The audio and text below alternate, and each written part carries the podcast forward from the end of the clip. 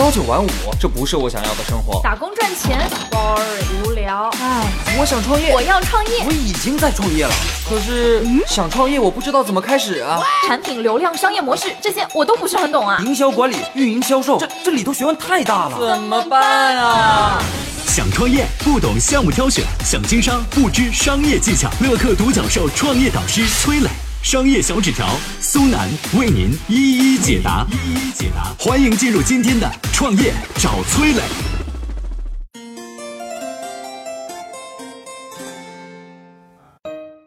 为什么很多人喜欢买需要自己动手组装的宜家家具？宜家效应到底是什么？创业者应该怎么让用户主动为产品贡献力量，参与到产品的设计改进中来呢？有请崔磊。我先给大家讲一个宜家效应啊，宜家很多朋友应该都知道吧，这是一家全球最大的家居零售企业。宜家的创始人叫英格瓦，他在一九五零年的时候开创了平板包装的概念，这成了宜家成功的秘密武器。什么是平板包装呢？说白了就是可以组装的家居。宜家让顾客购买零部件状态的家居，然后买回去自己组装，这样会有两个好处。第一呢，半成品的家居可以降低顾客购买家居的费用，便宜啊，所以宜家的家居要比其他家居店有价格优势嘛。第二。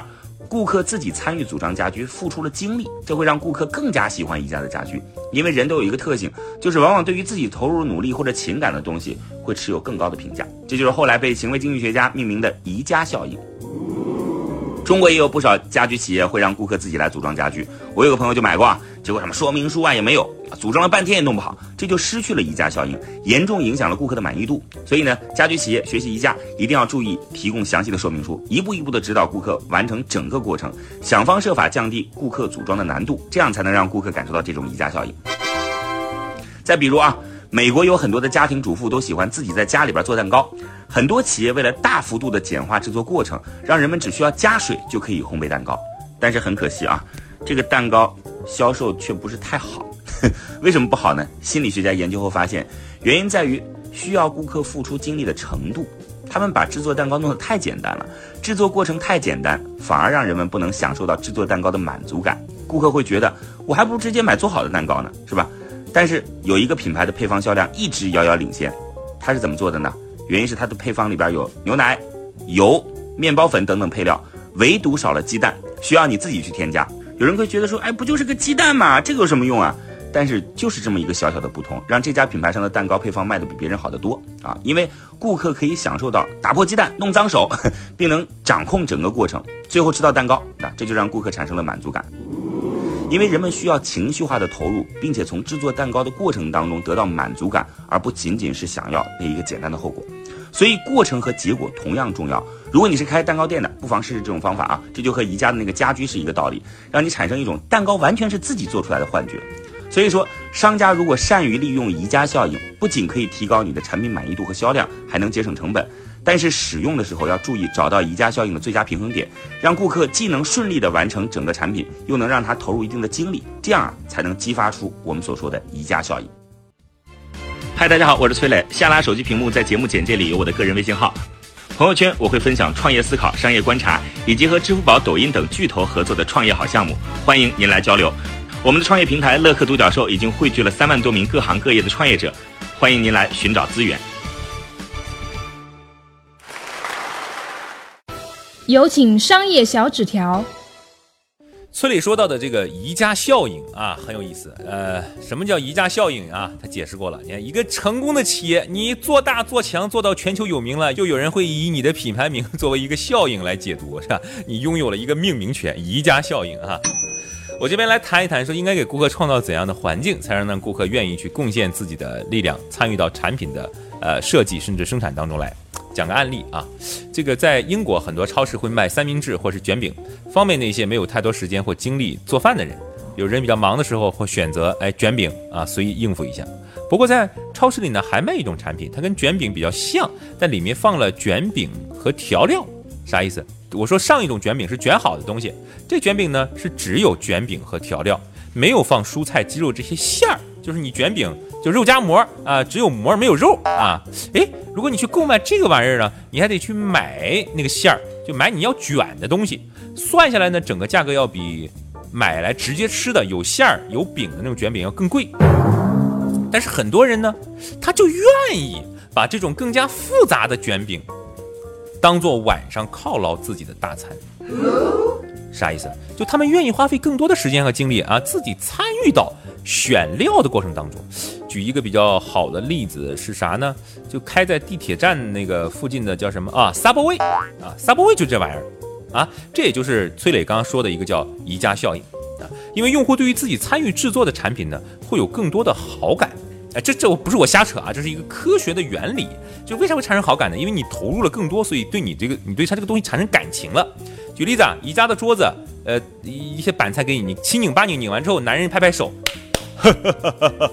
我太厉害了，我怎么这么能啊？我怎么这么会装桌子呢？所以你去看你朋友圈里的人，他一下买完桌子自己装好拼好的，他一定会发个朋友圈炫耀，对不对？为啥？桌子有感情啊！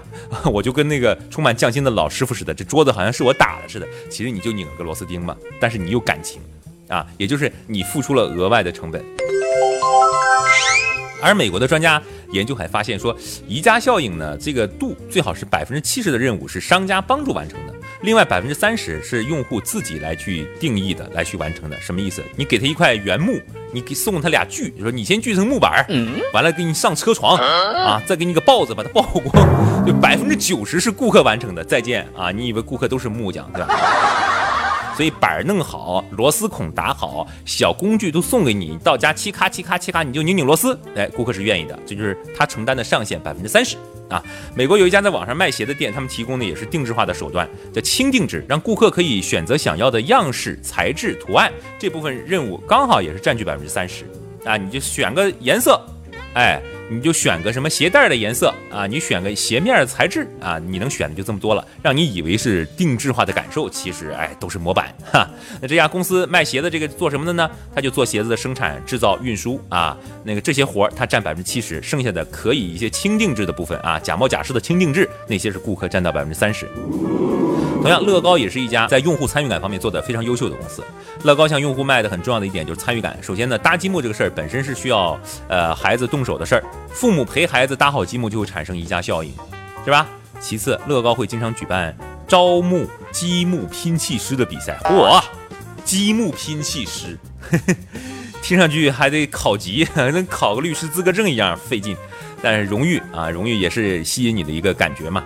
据说这个乐高积木拼砌师是世界上最快乐的九大职业之一，也是乐高玩具公司独创的职业。是啊，别人也没这空啊，是吧？他在挣钱啊，并且还通过选拔乐高大使和公司的设计团队进行交流，以此来激发乐高拼砌师的想法和创意啊。乐高还在二零一零年搭建了官方的社区平台，乐高粉丝可以在网络论坛里面探讨交流乐高产品和创意，因为乐高最核心的就是玩具拼搭的体验感嘛。所以乐高通过各种激励措施，不断的引导用户的参与啊，确保用户享受拼搭体验和玩儿的体验的同时，也能够确保乐高设计师研发出最符合用户需求的产品啊，一举多得嘛。所以在提高用户参与感方面，你可以学习宜家和乐高，充分利用宜家效应来让顾客参与到产品的设计当中来，并且要注意这个度的把握。公司要解决当中百分之七十难处理、最费劲、最遭罪的事儿。百分之三十简单的任务啊，有成就感的任务，让顾客来去分担，让他觉得他哦用了自己的努力完成了产品的最后一步，从而提高他的满足感、荣誉感、兴奋感。哎，另外还可以组织一些比赛，搭建相关的论坛，来吸引那些忠实的粉丝爱好者参与到产品的设计改进当中来啊。所谓的论坛呢，是上个时代的事情了，可以你建个高度什么深度客户群啊，就来解决了。都可以提供给到顾客他们想要的荣誉感、奖励等等一些措施，通过这样的方式来帮助你的公司打造高顾客满意度的我曾经呢跟很多创业者沟通过，发现创业者最大的痛点就是缺少资源、缺少链接。于是呢，我们创立了创业者社群“乐客独角兽”，现在啊已经有三万多人了。有人在这找到了创业机会，找到了客户、渠道商、投资人。下拉手机屏幕，在节目简介里边有我的个人微信号，我在社群等你。